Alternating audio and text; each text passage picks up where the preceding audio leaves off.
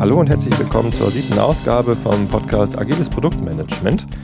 In der Serie über die Scrum Essentials, also die Basisbausteine eines Scrum Workflows, kommen wir heute zum vierten Teil nach der Sprintplanung, dem Daily Scrum und dem Sprint Review Meeting. Kommen wir heute zum, äh, zur Retrospektive. Und ähm, bei mir ist Alexander Fürstenau. Hallo Tobi. Moin, moin. Ich habe heute mal ausnahmsweise nicht genau gesagt, weil ich mich auch ganz toll darauf konzentriert habe. Mein, Fokus. Mein, ja, Fokus, Fokus auf das Richtige. Ähm, genau. Und ja, nachdem wir also den Sprint erfolgreich abgeschlossen haben ähm, mit dem Sprint Review Meeting, kommt noch ein weiteres Meeting, wo es nicht um nicht notwendigerweise um den fachlichen Fortschritt geht, sondern äh, ja, worum geht's denn in der Respekt Retrospektive? Genau, es geht. Das fange ich auch schon an, genau zu sagen. ähm, es geht bei der Retro, um zurückzublicken ähm, auf den vergangenen Sprint. Das Team blickt zurück auf, ähm, was haben wir gemacht? Also die, die ähm, Eigenschaften einzelner Personen, weiß nicht, was da, also und die, die Beziehungen zwischen einzelnen Personen, ähm, wie sind unsere Prozesse gelaufen, was ist da gut gelaufen, was ist nicht so gut gelaufen, was kann man ändern äh, unsere Werkzeuge, wie haben die funktioniert? Müssen wir daran was ändern? Also das sind so die Fragen, die man sich stellt als Team. Okay. In der Retro. Ein Rückblick. Ein Rückblick, genau. Rückblick, aber wie, wie immer mit dem Fokus auf äh, Veränderungen, weil wir können ja die Vergangenheit nicht mehr ändern. Das, dafür ist es ja zu spät. Richtig. Also auch da geht es ums Lernen.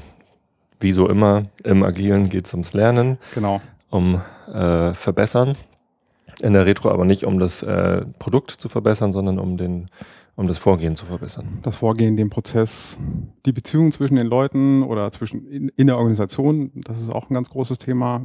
Das wird oft vergessen, dass das Team meistens nicht losgelöst ist und alleine agieren kann, sondern an viele Grenzen stößt oder zumindest an viele ähm, äh, mit vielen anderen Organisationseinheiten zu tun hat. Also andere Abteilungen, Teams. andere Teams. Genau, andere ja. Teams und natürlich auch da äh, viele technische äh, Hürden vielleicht da sind, die man äh, beleuchten kann und äh, sich überlegen kann, wie man die umgehen kann oder wie man die, die äh, aktuelle Situation verbessern kann.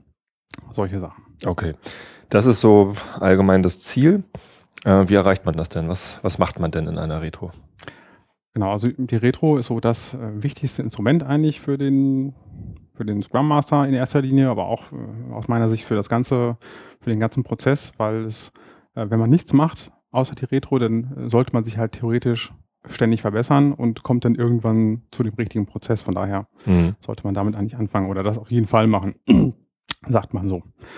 Ähm, wie kommen wir dahin? Es gibt ähm, ein tolles Buch von äh, Esther Derby und der Diana Larsen, das heißt auch Agile Retrospectives. Mhm. Und ähm, da gibt so es so ein Phasenmodell. Ähm, sie teilen die Retro in fünf Phasen auf. Und in der ersten Phase, die nennt sich Set the Stage. Das heißt also ankommen, irgendwie ja, in den richtigen Modus gelangen, mhm. um seine Arbeit zu reflektieren. Ähm, Wofür braucht man das? Ähm, also eigentlich, um so ein bisschen Abstand zu gewinnen von seiner alltäglichen Arbeit und äh, wirklich sich darauf zu fokussieren, dass man jetzt also wirklich reflektiert. Also es gibt ähm, verschiedene Leute, die das mit äh, einer bestimmten Musik immer beginnen oder sowas, also ein bestimmtes Lied spielen oder eine bestimmte Übung machen immer, damit man, äh, damit der Körper sich darauf einstellt oder auch der Geist so, okay, jetzt geht's in diese andere Art der Arbeit. Ich bin da nicht so ganz überzeugt davon, weil dieses äh, Reflektieren ja eigentlich ständig vorhanden sein soll. Also auch bei den Daily Scrums, bei dem Review, beim Planning sollte man eigentlich immer äh, reflektieren. Das ist jetzt nicht auf diese, weiß nicht, anderthalb bis drei Stunden oder eine Stunde bis drei Stunden begrenzt, die man für die Retro normalerweise so hat. Natürlich, man sollte insgesamt viel reflektieren und immer überlegen, äh, was haben wir da gerade gemacht? Hm. Wie könnte man es vielleicht besser machen? Aber ich, ich finde das eigentlich ganz gut, dass man irgendwie in diesem Meeting, was ja äh, für, für dich als Scrum Master eines der, der wichtigsten Meetings ist, Mhm. ne, das ist dein Meeting, da kannst du ähm, Dinge bewegen, die halt den, den Prozess verändern. Und das ist schon ein besonderes Meeting auch, weil es da halt ganz wenig ums Fachliche geht, sondern vielmehr ums äh, um den Prozess, ums Soziale, um, äh, um die Rahmenbedingungen. Mhm. Die kann, mit denen kann man sich natürlich jederzeit beschäftigen und sollte man auch, wenn es nötig ist oder anliegt. Aber hier ist halt so ein, so ein explizites Abheben einmal eine Ebene drüber, einmal von oben drauf gucken. Ähm, und dafür finde ich dieses Set the Stage eigentlich ganz, ganz angemessen. Mhm. Ja, ähm, es gibt eine Übung bei Set the Stage, die habe ich auch oft gemacht, nämlich dass irgendwie jeder äh, einen Satz sagen soll, also einen Satz vervollständigen.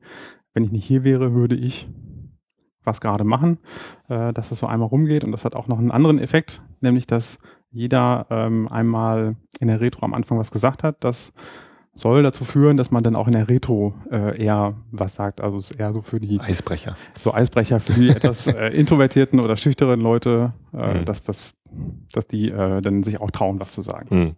Aber ich habe da jetzt noch keine, keinen Beweis oder keine äh, nichts Ja, getestet. Ich finde das immer ein bisschen schwierig, äh, wenn du diese Übung machst, weil ich immer halt nicht so genau weiß, ähm, was ist denn äh, genau, also was, wenn ich jetzt nicht hier wäre, wär, würde ich, weiß nicht, oben im Büro sitzen und arbeiten oder wenn ich nicht hier im Sinne von, also ni- nicht hier in der Retro oder nicht hier in der Firma oder nicht hier in Hamburg oder, ne, also welches hier meinst du denn? Äh, spielt natürlich eigentlich gar keine Rolle, Genau. aber, es, aber es verwirrt mich halt immer. Und eigentlich ist es aber auch ganz lustig, dass äh, jedes Teammitglied diese Frage halt anders versteht und dann sagt, wäre ich irgendwie am Strand oder wäre ich irgendwie an der Daddle-Konsole oder an der Tischtennisplatte oder was auch immer. Ja. Oder ich würde weiterarbeiten, das sagen auch ganz viele. Ja, das ist stimmt. wirklich sehr unterschiedlich und Ja. es ist auch sehr lustig zu hören immer, wie unterschiedlich das ist. und äh, das ist auch von Team zu Team unterschiedlich. Also bei manchen Teams, wenn dann einer anfängt und sagt, ja, ich würde dann an äh, dem Feature XY weiterarbeiten, dann setzt sich das dann oft sofort, weil Mhm. sich dann manche auch vielleicht nicht trauen zu sagen, so ja, dann würde ich hier in der Sonne liegen oder weiß nicht, im Freibad oder so. Hm. Ja, also das ist die erste äh, Phase. Also die ist eigentlich normalerweise sehr kurz. Bei uns, weiß ich nicht, so eine Minute oder so, wenn überhaupt. Hm. Also es geht einmal rum und äh, wenn, wenn das Teams sind, die klein sind, also bei uns so fünf, sechs Leute und die eigentlich sich gut kennen, wo jetzt keiner dabei ist, der total introvertiert ist, äh, dann habe ich die jetzt auch schon ein paar Mal weggelassen und weiß nicht, habe jetzt auch keinen besonderen Effekt da festgestellt, dass jetzt irgendeiner da nichts mehr gesagt hat oder so. Okay. Ja, die zweite ist dann schon ein bisschen aufwendiger, die nennt sich Gather Data, also Daten sammeln. Mhm. Ja, Vorratsdatenspeicherung, ach, das nicht. Aber im Prinzip äh, Daten über die letzte, den letzten Sprint sammeln. Ähm, da gibt es äh, diverse äh, Spiele zu, äh, wie eigentlich auch zu allen anderen Phasen. Also zu jeder Phase gibt es verschiedene Spiele. Und äh, mein Lieblingsspiel ist da eigentlich Mad Sad Lad. Das äh, kennen auch meine Teams schon alle in- und auswendig. Und mh, es gibt auch welche, die das gut finden und die auch wenig Lust haben, was anderes zu machen. äh, das ist vielleicht noch mal eine andere Sache. Ist das ein Spiel? Das ist doch kein Spiel. Äh, eine eine Übung, Vorgehensweise. eine Übung, Vor- Spiel, ja. ja. weiß ich nicht, also irgendwie. Bei einem Spiel versuche ich zu gewinnen. Äh, wir versuchen ja immer zu gewinnen, zusammen ja, als Team. er Erkenntnis gewinnen. Ja. Ja. gut. Kollaboratives Spiel, ja, Ja, kann sein, ja. ja. Ja, also, genau. Also bei Mad Land geht es halt darum, ähm, drei verschiedene Kartenfarben zu haben. Rot, Gelb, Grün. Und dann äh, Sachen aufzuschreiben, die mich äh, sauer gemacht haben, also Mad auf rote Karten. Sachen, die mich traurig gemacht haben, auf gelbe Karten zu schreiben. Und äh, Sachen, die mich glücklich gemacht haben, auf grüne Karten zu schreiben. Ähm, und äh, die dann, dann geht halt jeder vorne hin und ähm, dann äh, erzählt jeder kurz was zu seiner, zu seiner Karte und meistens gibt es dann schon so äh, gewisse Cluster, also me mehrere Teammitglieder ähm, streifen so das gleiche Thema oder den gleichen Themenkomplex. Und das sind meistens die Sachen, die dann auch hinterher weiter betrachtet werden. Also es geht erstmal darum, möglichst viele Sachen zu finden, möglichst viele Aspekte von dem Sprint aufzuzeigen und dann ähm, sich später auf einzelne Sachen zu fokussieren. Möglichst viele oder möglichst die richtigen? Ja, die richtigen. Also möglichst viele, fra frage ich deswegen, ähm, wir haben das am Anfang mal ohne Kartenlimit gemacht, also jeder konnte so viele Karten schreiben, wie er wollte. Mhm. Das ist dann teilweise ausgeufert und dann hat man irgendwie alle möglichen Sachen hinterher an der Tafel gehabt und das hat halt nicht wirklich geholfen. Deswegen hatte ich mich äh, an eine Technik erinnert, die ich äh, auch bei Xing schon mal äh, geübt hatte, mit einem Kartenlimit zu arbeiten. Jeder darf maximal drei Karten nehmen, mhm. was halt dazu führt, dass man äh, so einen Filter ansetzt im Kopf. Das ist natürlich schade, weil dann äh, möglicherweise was verloren geht. Andererseits hat man äh, einen besseren Fokus. Was ist den Leuten eigentlich wichtig? Mhm. Ja, also mir gefällt das ja auch mit den äh, mit dieser Limitierung auf drei Karten und eigentlich haben wir dann auch genug für die Zeit, die wir uns da nehmen. Ne? Wenn man ja. andere Spiele ausprobiert, dann bräuchte man da vielleicht mehr Zeit oder sowas. Ne? Dann wenn man das erstmal ohne Limit probiert oder so. Ja. ja. Aber da unsere Teams schon so geübt sind, dann. Ja, Mehrzweitgleit ist ja der Dauerbrenner. Ne? Ja. Das ist eine recht einfache Technik. Man überlegt einmal kurz, was hat mich sauer gemacht, was hat mich glücklich gemacht. Mhm. Schreibt es dann irgendwie kurz auf eine Karte hängt es an die Wand und erklärt es kurz. Das ist, hm. das ist einfach. Hm. Ja, und die meisten machen das aber schon so ein bisschen, ja, ich würde vielleicht sagen falsch sogar, ähm, dass sie äh, die, die MAD-Karten als Steigerung von Z sehen. Das muss aber auch nicht unbedingt so sein. Wenn ich irgendwas, wenn mich irgendwas traurig macht, dann macht mich das nicht automatisch später sauer, wenn es länger dauert oder sowas. Das ist so. Ja, es gibt Sachen, die mich sauer machen, es gibt Sachen, die mich traurig machen und wenn die mich traurig machen, dann machen die mich vielleicht auch weiterhin traurig. Die werden nicht automatisch zu einer roten Karte dann. Also da viele glauben so, ja, grün ist irgendwie so gut und äh, gelb ist so ein bisschen schlecht und rot ist ganz schlecht oder sowas. Also mhm. das äh, wird vielleicht auch durch die, durch die Ampelfarben forciert, aber eigentlich ist das, meines Erachtens geht das so an dem eigentlichen Zweck vorbei. Kann man ja andere Farben nehmen. Das wäre vielleicht mal was. Und nicht das in so einer Reihe an die Wand hängen, sondern, was weiß ich, an drei verschiedene Stellen oder so. Einfach so. Drei verschiedene Wände. Oder im Dreieck. Ja. Naja, aber ja, letztendlich geht es halt darum, irgendwie Befindlichkeiten klar zu machen. Ja, genau. Also Ereignisse aufzuzeigen, so, das ist da passiert und das hat mich sauer gemacht oder traurig oder so. Und dann, ja. Gut, das war die, die zweite Phase. Nach Setting the Stage kommt Gathering Data und dann haben wir Daten. Was machen wir damit? Genau, ähm, dann machen wir, äh, dann machen wir Generate Insights, heißt das. Ähm, naja, Einsichten generieren oder Einsichten erhalten. Und ähm, da geht es darum, die äh, die Daten, die wir haben, ähm, zu klassifizieren und daraus Muster zu erkennen. Mhm. Was, weiß nicht, also ich sag mal so, wenn ähm, ein Ereignis einmalig aufgetreten ist und wenn das vielleicht nicht ähm, ein, äh, das Teamgefüge total zerstört hat oder irgendwas irgendwelche katastrophalen Auswirkungen hatte, dann äh, kann man äh, solche Sachen vielleicht so einmalige Effekte vielleicht auch weglassen. Das lohnt sich vielleicht gar nicht, die in dem aktuellen Prozess zu berücksichtigen. Aber wenn es natürlich wiederkehrende Sachen sind, die oft passieren, äh, die oft Leute nerven bei uns im Team, dann ist auf jeden Fall was, was man angehen sollte.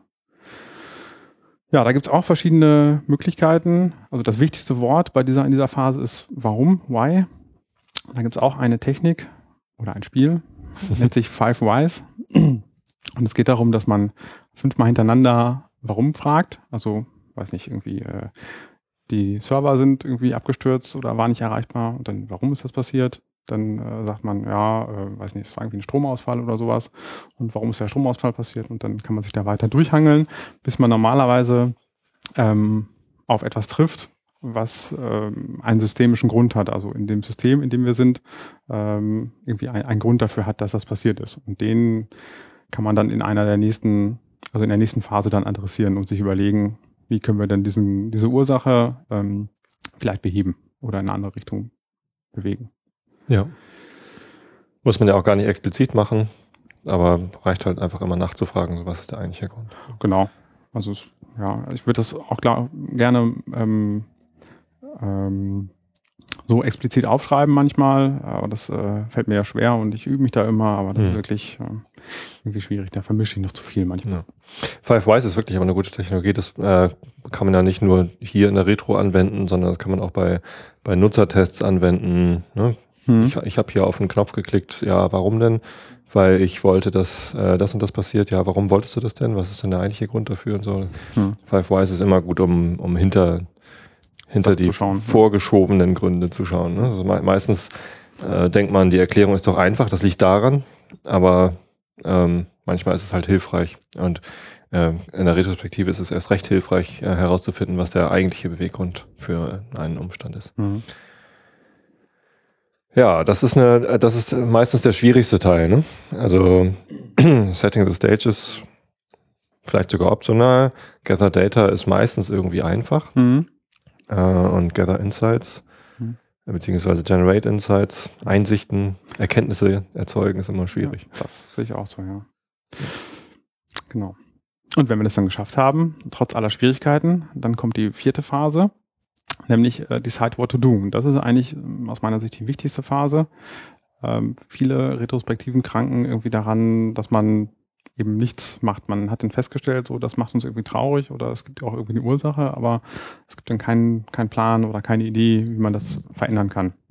Und wenn es eine gibt, dann wird die nicht, nicht verfolgt. Das ist natürlich bei uns auch manchmal so, dass wir ähm, nicht immer mit irgendwelchen actionable Items rauskommen, mhm. dass wir irgendwas ausführen können, aber das Ziel sollte es natürlich schon sein, solche ähm, also Experimente zu definieren, wie wir denn Änderungen hervorrufen können. Also was wollen wir ändern, das Ziel festzulegen, äh, weiß nicht, die äh, Server sollen nicht mehr abstürzen oder die Anzahl der Bugs auf der, in der Produktionsumgebung soll sich halbieren oder so und dann kann man sich halt überlegen, was man dann da tun kann ja, also eine Hypothese aufstellen und sagen, ja, wir glauben, dass wenn wir jetzt ähm, Pair Programming einführen und die wichtigen Sachen nur noch in dieser Art zu programmieren machen, dann hoffen wir, dass wir weniger Produktionsfehler haben zum Beispiel. Das ja, was auch immer, also was auch immer dann bei General Insights rausgekommen ist.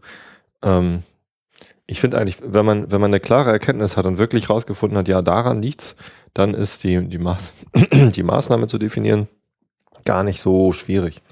Ne, es ist dann viel schwieriger, sich an die Maßnahme zu halten. okay, das vielleicht auch, ja.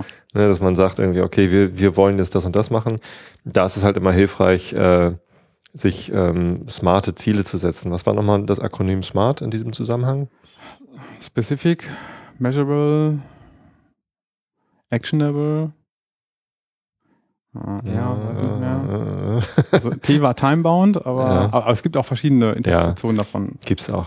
Ist auch nicht so wichtig, aber also wichtig ist halt, dass, äh, dass Ziele spezifisch sind, dass man halt genau sagt, was passieren soll und nicht mal sehen, ob wir es irgendwie verbessern können. So, das ist halt nicht spezifisch. Wir wollen mehr kommunizieren, ist so mhm. eine schwammige. Ja.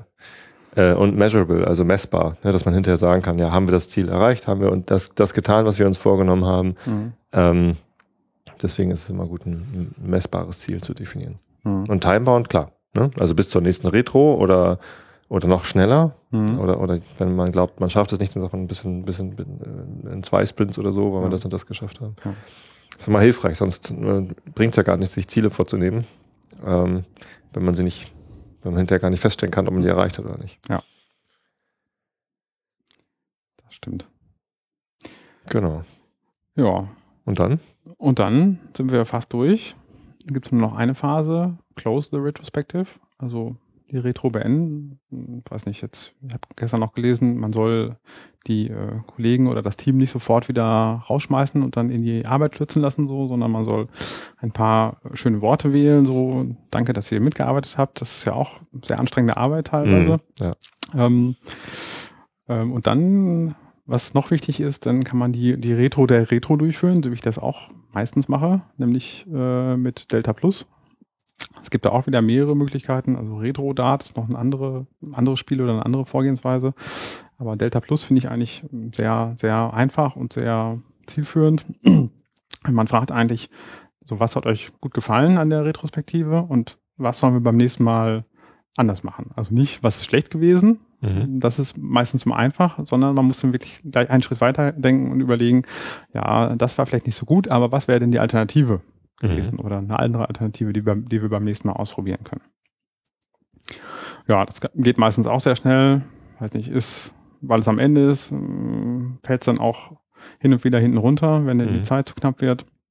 Ist dann auch schade, aber ja, es geht ja auch darum, dass man kontinuierlich daran weiterarbeitet und das machen wir ja eigentlich auch. Ja, und dann? Hat man die Retro geschafft und geht raus mit einer Handvoll Aufgaben. Mit möglichst, also ein, maximal zwei, sagt man. Okay. Äh, konkreten Aufgaben oder kon konkreten Experimenten, die man ausprobieren kann. Und dann äh, überprüft man die möglichst dann auch beim nächsten Mal, mhm. ob es denn was gebracht hat. Und wenn nicht, dann ja. überlegt man sich andere Ziele, also entweder andere Aufgaben, andere Möglichkeiten, das Ziel zu erreichen oder andere Ziele, wenn das Ziel nicht mehr interessant ist.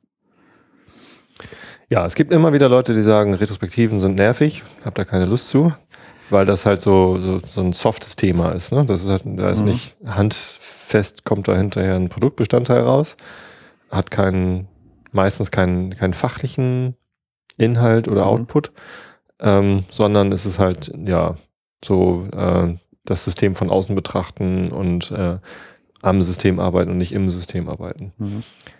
Ähm, nichtsdestotrotz finde ich, dass die Retrospektive extrem wertvoll ist. Also das ist äh, ein ganz wichtiger Bestandteil vom agilen Arbeiten, dass man nicht nur das Produkt agil gestaltet, dass man quasi äh, über das Produkt jederzeit lernt, zurückblickt, um zu schauen, äh, wie sollte die Zukunft äh, gestaltet werden, sondern eben auch das Arbeiten äh, agil gestaltet, äh, indem man guckt, wie arbeiten wir eigentlich zusammen äh, haben wir noch die richtigen Tools, Prozesse, die richtigen Leute? Äh, Gibt es vielleicht Probleme innerhalb des Teams oder mit bestimmten Außenstehenden, ähm, die man mal lösen sollte oder die man zumindest mal besprechen sollte?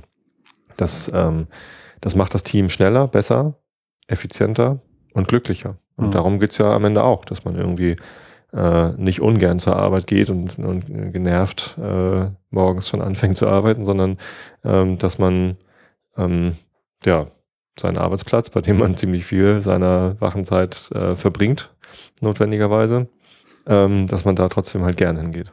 Ja, tatsächlich glaube ich sogar, dass das das Wichtigste ist, was man erreichen sollte, dass man, dass die Leute gerne zur Arbeit gehen und dann machen sie auch gute Arbeit, glaube ich. Ein hehres Ziel. Ähm, so ist es. Gut, so. Ich glaube, jetzt haben wir ganz gut abgekaspert, was eine Retrospektive ist und worum es darin geht. Mhm. Äh, ich wollte noch mal kurz ansprechen, wann man das macht. Also wir hatten gesagt, nach jedem Sprint. Genau. Äh, ist das notwendigerweise so? Also notwendig ist fast nichts. Also im Scrum Guide steht drin, das gehört dazu. Ja. Und das macht, glaube ich, auch Sinn. Ähm, Im Idealfall macht man das, so wie wir das jetzt auch besprochen haben, nach dem Review und vor dem nächsten Sprintplanning, damit man irgendwelche Maßnahmen, die man ergriffen hat, dann vielleicht noch gleich in das Sprintplanning mit reinnehmen kann. Also es ist ja auch, kann auch Aufwand sein, äh, irgendwelche Maßnahmen zu definieren, die dann auch im Sprintplanning berücksichtigt werden müssen, eventuell. Ja. Ja, ich finde es auch ganz gut, weil da eben sowieso so ein Cut ist, ne? Sprintwechsel, da äh, fällt man kurz aus seinem Daily Zyklus raus so und, und hat eben da auch eine einfachere Möglichkeit, in so eine Vogelperspektive zu geraten. Aber wenn man zum Beispiel äh, Sprints hat, die nur eine Woche gehen, dann finde ich es auch legitim, wenn man sagt, wir machen die Retrospektive alle zwei Wochen und nehmen uns dafür doppelt so viel Zeit. Mhm. Denn ähm, manchmal dauert es halt eine Weile, bis man die richtigen Erkenntnisse generiert hat in der Phase äh, 4. Also in der Generate Insights Phase. Drei. Das ist halt äh, eine schwierige Aufgabe. Genau. Set the stage, gather data, generate insights. Ähm, das, das ist eine schwierige Aufgabe. Und wenn man dann sagt, okay, wir machen Sprints, die in eine Woche gehen und machen dann nur eine Dreiviertelstunde Retro oder eine halbe Stunde Retro, dann äh, kommt man eben nur so mhm. weit. So, und deswegen finde ich es dann auch fair zu sagen, okay, wir machen nur alle zwei Wochen die Retro und mhm. nehmen uns dafür halt doppelt so viel Zeit oder sogar dreimal so viel Zeit. Mhm. Wie auch immer man das dann, dann möchte. Das kann man tun. Ja, es gibt noch andere Möglichkeiten, Retros auszulösen, sag ich mal. Und das ist zum Beispiel ähm, Probleme an Bord zu äh, visualisieren und wenn dann eine bestimmte Anzahl von Karten oder von Themen erreicht ist an Bord, dass man dann immer eine Retro stattfinden lässt. Also irgendwie sagt, ja, wenn da drei oder fünf Themen stehen, dann machen wir eine Retro. Also Karten, die die Retro betreffen an Bord. Ja, also irgendwie, weiß nicht, genau die Sachen, die irgendwie schiefgelaufen sind oder die, die einen sauer gemacht haben oder sowas. Jeder vom Team kann dann an, was ans Board hängen und mhm. sagen, okay, das äh, hat mir nicht gefallen oder das ist blöd gelaufen oder sowas. Und sobald da dann eine bestimmte Anzahl erreicht ist, so drei oder fünf oder zehn, je nachdem, kann man sagen, okay, wenn dann dieser, dieser, dieses Limit erreicht ist, dann machen wir einfach eine Retro. Retro heißt äh, Retrospektive. Ne? Also ja. wir, ne-, nehmen immer das Kurzwort, weil das lange Wort so lang ist. so ist es. Vielleicht. Ja, ja ähm, genau. Wie ist es denn, wenn man zum Beispiel Kanban macht? Ich meine, Scrum ist ja nicht der einzige, das einzige Vorgehensmodell für agile Softwareentwicklung. Mhm. Kanban ähm, geht ja genauso gut. Da gibt es aber keine Sprints. Nee. Wie aber, da? Ja, also es gibt eigentlich auch die beiden Möglichkeiten. Entweder man hat feste Zeiten, jede Woche, alle zwei Wochen, alle vier Wochen. Mhm. Ähm, Oder halt dieses ähm, dynamische Problem oder Kartenmodell. So, wenn so und so viele ähm, Themen erreicht sind, dann sprechen wir darüber. Also bis jetzt mit den Kanban-Teams, mit denen ich gearbeitet habe, die hatten auch immer feste Zeiten und es mhm. ist auch nicht schlecht, dass man so ein bisschen so einen festen Rahmen hat und sich darauf einstellen kann vielleicht. Dann weiß man auch, okay, ich habe jetzt ein bestimmtes Thema, äh, ich äh, spreche das aber jetzt nicht heute Morgen an, weil ich weiß, heute, heute Nachmittag ist eh die nächste Retro. Äh, dann, weiß nicht, kann ich mich darauf einstellen. Ja. Eigentlich geht es mit jeder Art von Team, ne? nicht nur mit Softwareentwicklungsteams, die gerade nach Scrum arbeiten, mhm. sondern mit allen möglichen Softwareentwicklungsteams oder auch mit anderen Teams. Ich habe auch schon gesehen, dass zum Beispiel Community Management Teams oder Support Teams oder Sales Teams, dass die halt auch regelmäßige Retrospektiven machen, um ihre Arbeit zu reflektieren, ihre Zusammenarbeit, ihre mhm. Vorgehensmodelle und so. Ähm, das ist, das gilt halt, ist, ist ein, eine, eine Maßnahme, die äh, für, für alle Teams äh, eine gute Idee ist, die äh, an sich selber arbeiten wollen mhm. und äh, sich, sich ständig äh, weiter verbessern wollen. Das gilt ja nicht nur für Softwareentwicklungsteams. Nee. Ne? Das ist eigentlich auch keine neue Erfindung, das gibt es auch schon, also weiß nicht, unter dem Namen Supervision, glaube ich, gibt es ja schon seit, ich weiß nicht, wahrscheinlich 50 Jahren oder so oder mhm. 40 Jahren. Vielleicht nicht ganz genau das gleiche, aber es geht sehr stark in die Richtung, sich zu reflektieren und das kenne ich so aus dem Pflegebereich auf jeden Fall. Ja, genau. Ja, jetzt haben wir eine Sache noch gar nicht so richtig betrachtet, nämlich den Produktmanager ja. und seine Rolle in Stimmt. der Retro. Ist ja der Podcast Agiles Produktmanagement. genau. Agil äh, sind Retrospektiven auf jeden Fall. auf jeden Fall. Ähm, der Produktmanager äh, in der Retrospektive, ja. Äh, ist das eigentlich optional, dass er teilnimmt an der Retrospektive? Ja, also eigentlich ist er gar nicht dabei. Mhm. Ähm, aber genauso wie bei, ähm, bei dem Daily Stand-Up halte ich es für einen Mehrwert, wenn er dabei ist. Wenn er nicht vielleicht der, wie gesagt, der Linienvorgesetzte ist oder war gerade, ähm, oder es gerade Probleme wirklich mit dem Product Owner oder Produktmanager gibt. Dann kann man natürlich das Team fragen, so macht das Sinn, dass er dabei ist oder nicht. Äh, wir hatten auch schon die Variante, dass wir sagen, okay, jede zweite Retro ist der äh, Produktmanager dabei, damit man dann auch mal darüber reden kann oder sowas. Also, wenn er nicht dabei ist. Damit dann Leute sich vielleicht dann auch trauen, äh, die da ein bisschen äh, Angst haben oder sowas. Ja, also ich als PO bin halt immer gerne sehr nah dran am Team und ähm, möchte halt beteiligt sein mhm. bei, bei den Problemen. Ich möchte auch gerne meine Erfahrung, ich war ja, bevor ich Produktmanager geworden bin, auch Softwareentwickler und kenne halt noch die Probleme, die man hat, wenn bestimmte Tools nicht funktionieren oder wenn bestimmte Prozesse nicht funktionieren, Informationen nicht verfügbar sind und so. Das, das kenne ich ja alles noch mit meinem technischen Hintergrund und deswegen ähm, finde ich es halt immer äh, ganz gut, irgendwie noch möglichst nah dran zu sein und äh, genau zu wissen, was gerade los ist, mhm. weil ich dann entweder helfen kann oder irgendwie, ja, ähm, keine Ahnung, ähm, einfach besser Bescheid weiß, was, was eigentlich gerade Sache ist. Mhm. Und häufig genug kommt es ja vor, dass tatsächlich dann für Aufgaben für mich rausfallen. Hm, zum Beispiel ähm, äh, die Produktvision überarbeiten oder neu kommunizieren oder mit bestimmten Stakeholdern, die ständig direkt zu den Entwicklern gehen, äh, da mal ein ernstes Wörtchen reden und mhm. äh, äh, darüber informieren, äh, wie die Erwartungen seitens des Teams sind oder so. Mhm. Dann kann ich auch als Sprachrohr fun äh, fungieren. Mhm. Was eigentlich deine Aufgabe ist. ja, aber wenn du mit den Stakeholdern sprichst, dann und du da ein gutes ja. Verhältnis zu denen hast, dann kannst, genau. du, kannst, du, das natürlich auch machen. Stakeholder Management ist natürlich eine wichtige Aufgabe für einen Produktmanager und dann kann ich da in dieser Situation natürlich auch die Aufgabe des Scrum Masters übernehmen und das, das Sprachrohr des Teams sein. Hm. Ja, das spricht, glaube ich, auch für ein gutes Vertrauensverhältnis, wenn der PO dabei ist und wenn auch nicht irgendwelche äh, Stimmen aus dem Team kommen, so dass er dann doch mal irgendwie mal nicht dabei sein soll oder so. Ja. Wobei, vielleicht ist es mal interessant zu gucken, was passiert, wenn ich nicht dabei bin. Ne? Hm. Vielleicht sollten wir es mal einführen. Ja, das äh, werden wir nächstes Mal sowieso haben, weil ja. Weil ich im Urlaub bin. Richtig, stimmt. Ja, was auch bedeutet, dass die, die Serie äh, jetzt nicht ganz so regelmäßig fortgesetzt wird. Äh, letzte Episode ist äh, vor einer Woche erschienen. Das heißt, den, den normalen zweiwöchigen Rhythmus haben wir jetzt schon gebrochen mit einer extra Episode. Nun, ähm, da man Podcast sowieso zeitsouverän nachhören kann, ist das vielleicht auch irrelevant.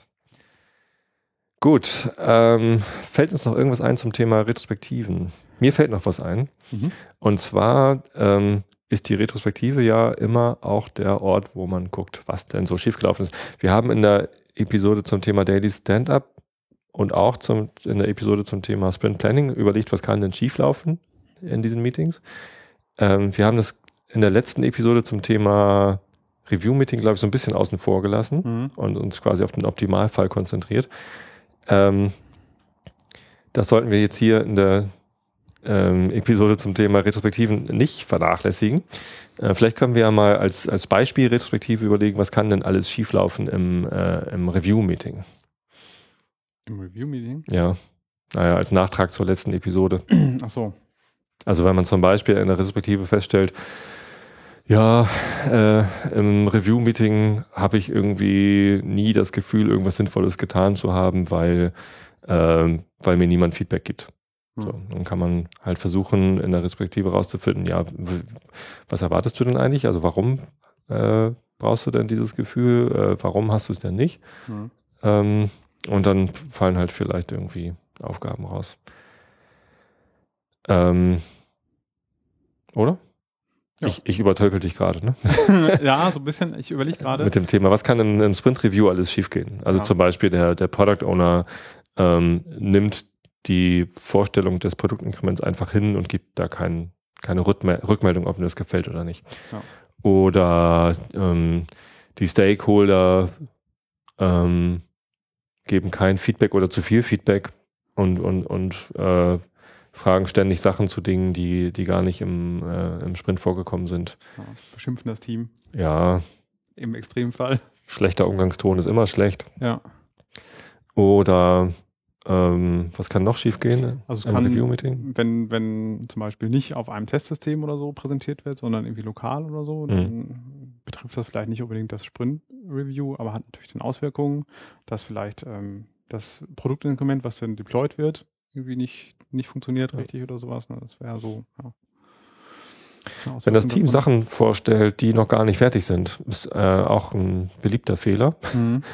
Ähm, ich finde immer, solche Stories sollte man im Review-Meeting einfach ausblenden. So, dann, dann sagt man, es gab eine Story, haben wir nicht geschafft, weg. So, Ja. ne? kommt, kommt dann später. So, dann kann man vielleicht nochmal kurz erwähnen, warum das denn nicht geklappt hat oder so, wenn das ein wichtiger Grund ist, den, der alle wissen müssen. Aber wenn einfach nur, ja, Zeit hat gefehlt oder so, dann ist es vollkommen irrelevant irgendwie, warum es nicht geklappt hat. Dann sollte man auch gar nicht vorstellen, wie weit man denn gekommen ist. Nee. Weil das ja den Eindruck erwecken könnte, ja, dann ist es im nächsten Sprint fertig. Möglicherweise kommt die Story im nächsten Sprint aber gar nicht dran, weil andere Sachen sich vorgedrängelt haben Mhm. oder so.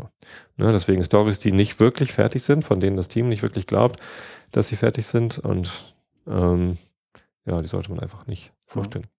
So.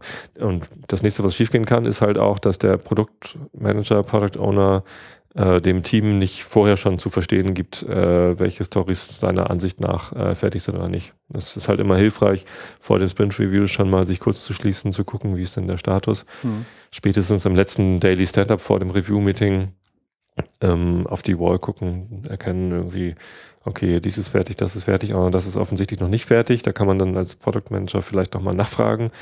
Ähm, wie sieht's denn hiermit aus? Schafft ihr das heute noch oder eher nicht so? Und dann, dann weiß man einfach, also dann, dann, wissen sowohl die Teammitglieder als auch der Produktmanager, was ist denn fertig. So. Ja. Wenn man das versäumt, dann ist das äh, für das Review-Meeting ziemlich schlecht. Mhm. Ich glaube, man muss ein gemeinsames Verständnis entwickeln, was denn fertig bedeutet. Ja. Für das Team und für den äh, Produkt, Produktmanager. Und dann gibt es auch keine Überraschung, glaube ich. Ja. Dann treten die Teams ja auch schon selber damit ran und sagen dann, okay, das ist nicht fertig geworden, aber und lassen das dann auch weg. Gut, aber das nur so als kurzen Rückblick auf die letzte Episode. Ähm, was kann denn in der Retrospektive alles schiefgehen? Also schiefgehen im Sinne von ähm, ähm, ein Problem ist, ähm, wie vorhin schon angesprochen, dass, dass wir keine, keine Aktionen machen. Also wir treffen uns immer, aber wir nehmen keine Änderung vor oder nehmen uns kein Ziel vor. Okay.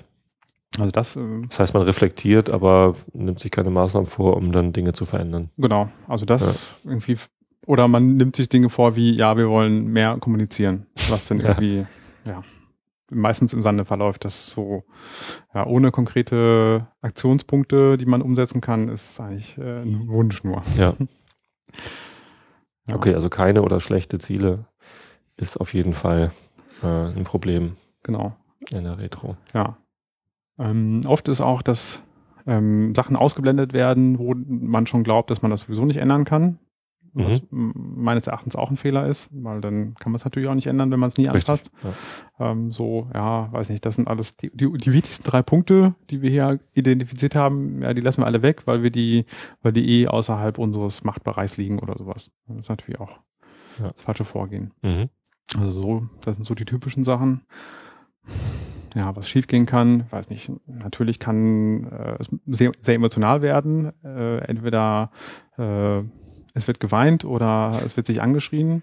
Das ist ja nicht notwendigerweise schlecht. Nee, das ist aber was, was passieren kann Ja. und äh, was so außergewöhnlich ist. Aber Also- nicht, nicht, nicht unbedingt ein Fehler. Also ich meine, es ist natürlich unangenehm, wenn das passiert.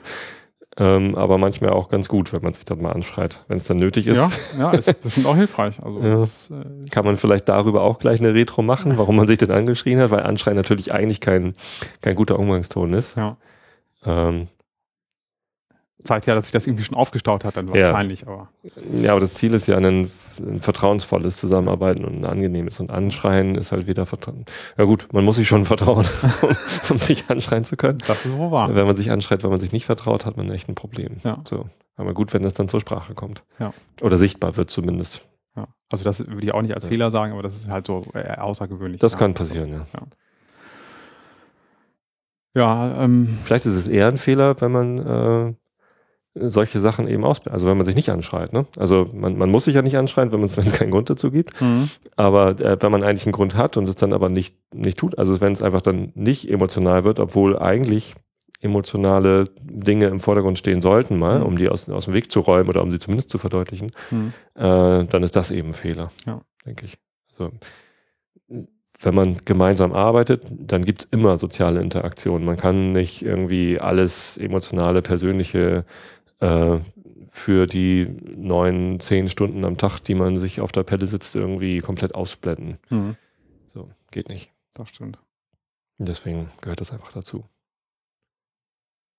Jo. Was kann noch schiefgehen? Ja, es kann sein, das Team ist nicht anwesend oder Ja. zumindest Teile davon regelmäßig sind nicht. Ich meine, dass jemand mal fehlt, Urlaub hat, krank ist oder so, das kommt natürlich immer vor, aber wenn wirklich oft Leute fehlen, dann ist das natürlich ein Problem. Äh, meistens sind das wahrscheinlich auch die, die um die es dann geht. Äh, Tja, was, was bei uns oder was bei mir insgesamt, also jetzt nicht nur in unserem Team, ähm, sondern auch in der Vergangenheit schon häufig das Problem war, ist, dass, ähm, dass die Zeit zu knapp war. Dass man ähm, innerhalb der Respektive die Dinge so sehr in die Tiefe betrachtet hat, dass einfach ähm, zu viele Themen und auch Schritte hinten überfallen. Mhm. Also man, man schafft halt immer nur so viel ähm, in, der, in der Retrospektive und manchmal äh, geht man dann zu tief in dieses Generate Insights rein, um zu verstehen, was denn eigentlich los ist, sodass man am Ende der Retro keine Zeit mehr hat, sich äh, sinnvolle Maßnahmen zu überlegen Hm. oder Maßnahmen zu, gemeinsam zu beschließen. Hm. Äh, und wenn, wenn, wenn da dann halt nichts passiert, dann, dann war das halt der Fehler, dass man zu tief in Generate Insights gegangen ist. Da muss man dann einen guten Scrum Master haben oder Agile Coach, der ähm, eben auch die Zeit immer im Blick hat und dann darauf hinweist, dass man entweder jetzt ähm, das Thema zu Ende führen muss Mhm. äh, oder eben äh, sich zusätzliche Zeit nehmen muss. Das kann man ja auch beschließen gemeinsam, dass man sagt, hm, wir führen die Retro nochmal fort, vielleicht nicht gleich, sondern am nächsten Tag oder so Mhm. äh, und nimmt dann die Themen mit in, in den nächsten Termin. Mhm. Ja, wobei ähm, im Scrum Guide steht drei Stunden für einen Monatssprint. Also drei Stunden Retrospekti- Retrospektive für einen Monatssprint. Von daher wären das bei uns anderthalb Stunden. Wir hätten eine halbe Stunde mehr. Ich weiß nicht, irgendwie hatte ich den, das Gefühl, dass wirklich eine Stunde für zwei Wochen doch knapp ist. Also wenn Ist schon man so, knapp, ne? Ja. wenn man so ein fünf, sechs, wenn man fünf, sechs, sieben Leute da sitzen hat, so die alle was erzählen wollen und können, so habe ich auch schon überlegt, ob man das nicht vielleicht ähm, verlängert mal. Mhm. So, also einmal, einmal jede vierte Retro ein bisschen länger machen oder so, oder jede zweite ein bisschen länger machen, mal damit experimentieren, ob das was bringt. ja, das ist vielleicht auch eine gute Idee, dass Ja. man ab und zu mal eine zwei Stunden Retro macht und sonst eine ein, einstündige. Ja. Unterschiedliche Formate wählt vielleicht. Ja. Genau, wenn man wie neulich gemacht, habe ich ein neues Format ausprobiert und mhm. äh, natürlich sofort war die Zeit zu knapp. Von daher so ja. für neue Formate wäre es äh, wahrscheinlich eh ganz gut, in, sich länger Zeit zu nehmen. Format ist vielleicht nochmal ein Thema, ne? Entschuldigung, dass ich jetzt da zurückspringe, aber ähm, bei Gather Data haben wir nur Mad Set Glad erwähnt, was halt auch so ein, so ein, so ein Dauerbrenner ist. Aber mhm. man kann natürlich ähm, diese Schritte äh, auf ganz unterschiedliche Arten und Weisen machen. Ne? Da gibt's in dem Buch von, äh, wie heißen sie, Esther Derby und Diana Larsen, mhm. äh, gibt auch eine ganze Reihe von Beispielen. Mhm. Aber natürlich kann man ähm, auch noch komplett andere Dinge tun, um, um eben diese Ziele zu erreichen, dass man da, äh, Daten, Daten, sammelt, ja.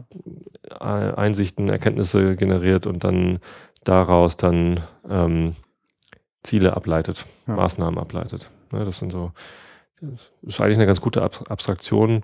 Ähm, wie man es macht, äh, ist dann ja auch wieder ja, freigestellt. Ja. ja, es gibt natürlich eine, eine, super Seite, Retromat heißt die, von Corinna Waldorf und äh, da, kann, da gibt es total viele äh, Methoden für die verschiedenen Phasen. Die kann man sich da angucken. Ah. Das werden wir verlinken. Sehr gut. genau. Gut. Aber dann haben wir es, glaube ich, jetzt, ne?